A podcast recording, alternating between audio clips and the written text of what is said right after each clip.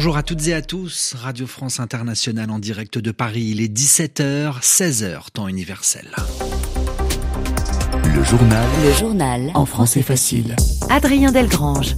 Nous sommes le jeudi 22 février et au sommaire de cette édition, la guerre en Ukraine. Dans ce journal, nous nous intéresserons aux prisonniers de guerre capturés par les Russes. À Gaza, les bombardements se poursuivent.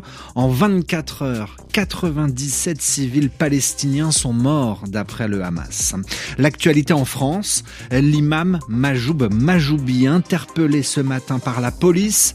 Les autorités françaises lui reprochent d'avoir prononcé des appels à la haine. Et puis enfin, Arthur Georges, l'ancien entraîneur du Paris Saint-Germain dans les années 90, est décédé aujourd'hui. Voilà pour les titres, soyez les bienvenus. Bientôt deux ans de guerre en Ukraine. Le 24 février 2022, la Russie lançait les hostilités avec euh, les premiers tirs de missiles. En près de 24 mois, l'invasion russe a fait des dizaines de milliers de morts, mais aussi des blessés, qu'ils soient civils ou militaires. Plusieurs milliers de soldats, par ailleurs, ont été faits prisonniers. Au début du mois de février de cette année, les deux pays, Russie et Ukraine, ont procédé à un échange de 100 prisonniers de guerre de chaque camp. En deux ans, 3315 soldats ukrainiens ont pu revenir dans leur pays selon les autorités ukrainiennes, mais d'autres militaires ukrainiens sont encore prisonniers des Russes. C'est le cas du frère de cette jeune femme que nos envoyés spéciaux Anastasia Bekio, Boris Vichit ont pu rencontrer à Kiev. Dans l'appartement qu'elle loue dans une cité dortoir, Maria Tchernikina élève quatre enfants, les deux siens et ceux de son frère Oleg Netchayev. L'épouse du militaire prisonnier est allongée dans l'une des chambres. Elle a un cancer métastatique. Pourquoi au bout de deux ans n'a-t-il toujours pas été échangé? Je n'en sais rien. Mon frère est un marin ordinaire, il était chauffeur. Qu'est-ce qu'ils peuvent obtenir de lui? Je ne sais pas pourquoi il est toujours là-bas. Sa femme n'a pas le temps d'attendre. Mon rêve est que mon frère revienne pendant qu'elle est toujours en vie. Maria écume les réseaux sociaux russes à la recherche du moindre indice, contacte les prisonniers rentrés au pays et reçoit quelques bribes d'informations sur son téléphone. Le 29 décembre 2022, il a été emmené à Kursk pour être échangé, mais le 31, on a tous quitté la cellule sauf lui, raconte cet ancien prisonnier des Russes. Pour Maria, l'attente est de plus en plus difficile à vivre. Il n'y a aucune garantie qu'il rentrera vivant. Il y a des personnes qui sont en captivité en Russie depuis 2014. Lors du dernier échange, il y avait un homme qui était depuis 2015. En 14 mois de notre bataillon, il n'y en a qu'un seul qui est rentré et ça, ça m'inquiète vraiment. Maria ira de nouveau manifester dimanche avec les familles de détenus. Elle a fait fabriquer des posters avec la photo de son frère et des appels à sa libération en anglais, allemand et ukrainien. Anastasia Bekio, Boris Vichit, Kiev, RFI. Et puis à l'approche des deux ans de la guerre en Ukraine, selon l'ONU, plus de 14 millions de personnes ont dû quitter leurs habitations, dont près de 6 millions 500 000 sont encore réfugiés à l'étranger, euh, toujours d'après les Nations Unies. L'actualité au Proche-Orient, la guerre à Gaza, l'armée israélienne a bombardé aujourd'hui la ville de Rafah. Rafah, une ville surpeuplée située dans le sud de la bande de Gaza les bombardements auraient fait 97 morts en 24 heures selon le ministère de la Santé du Hamas. Le journal en français facile. En Espagne, il n'est pas prêt de revoir un terrain de football. Dani Alves reste derrière les barreaux. Le joueur euh, brésilien, ancienne star du Barça et du Paris Saint-Germain, a été condamné aujourd'hui à 4 ans et demi de prison. La justice espagnole lui reproche le viol d'une jeune femme dans une discothèque de Barcelone. C'était en décembre 2022. Correspondance, Élise Gazangel.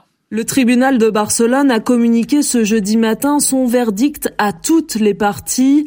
Il condamne Daniel Alves à 4 ans et 6 mois de prison ferme pour viol, une peine qui sera suivie de 5 ans de liberté surveillée et près de 10 ans d'ordre d'éloignement de la victime. Une victime qui recevra pour sa part 150 000 euros d'indemnisation pour les dommages subis. Cette peine est donc loin des 9 ans réclamés par le ministère public et des 12 ans que souhaitait l'accusation, mais ce verdict est clair, contrairement à ce que défendait l'ex-footballeur. Les juges considèrent avéré le non-consentement de la victime, mais aussi la violence utilisée par le Brésilien et ajoute qu'il existe des éléments en plus du témoignage de la victime qui prouvent ce viol. Dans leur verdict, les magistrats soulignent même que le fait de danser avec l'accusé, je cite, ne peut donner carte blanche à une agression. L'avocate du footballeur a annoncé aux portes du tribunal qu'elle fera appel, mais en attendant, le Brésilien restera en prison. Élise Gazangel, Barcelone, RFI. L'actualité en France et la crise dans les hôpitaux qui continue. Il faut en faire une véritable cause nationale, estime le président de SAMU Urgence de France. Faute de place, de moyens et de temps, plusieurs drames ont eu lieu dans les services des urgences récemment. Plusieurs députés réclament une commission d'enquête sur la crise des urgences. Parmi eux, Damien Maudet, député de la France Insoumise dans notre pays, il y a 20 ans, on avait le meilleur système de santé du monde. Donc comment on fait pour retrouver ce système-là? Je pense quand même qu'il y a une question budgétaire qui est évidente. C'est-à-dire que quand dans le dernier euh, projet de de financement de la sécurité sociale, le gouvernement euh, ne donne pas les 4 milliards qui sont demandés par les fédérations hospitalières, ça peut forcément que mal se passer.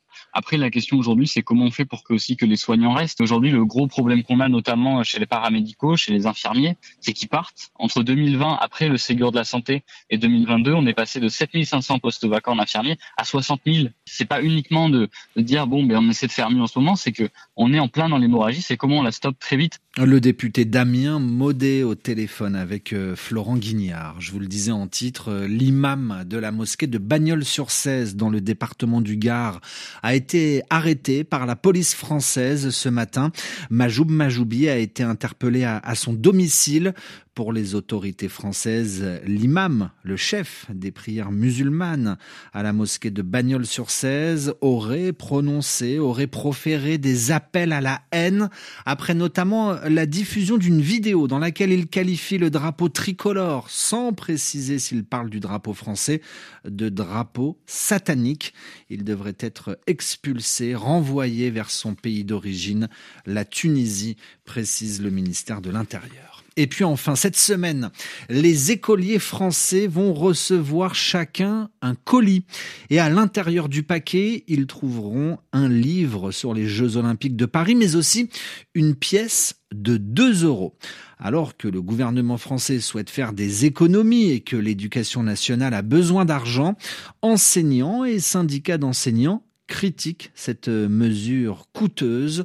Laurence Théo, à peine lancé, le sujet fait déjà polémique. Les premiers colis sont arrivés dans une centaine d'écoles en France. Lorsqu'ils les ont ouverts, les enseignants concernés ont été surpris de découvrir les livrets destinés à leurs élèves, accompagnés d'une pièce commémorative des Jeux Olympiques de 2 euros, frappée par la monnaie de Paris.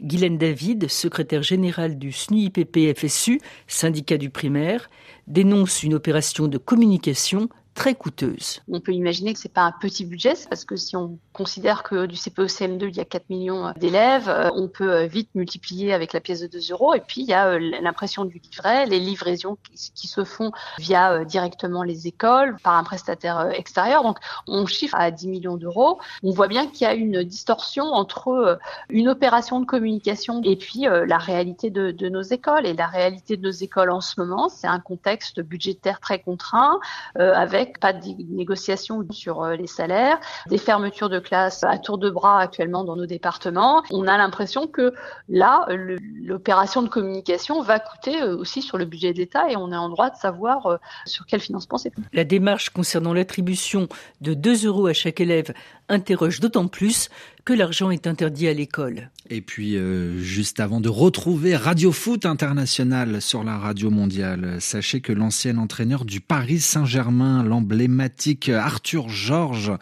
est décédé aujourd'hui à l'âge de 78 ans. Il avait notamment remporté le championnat de France avec le PSG en 1994.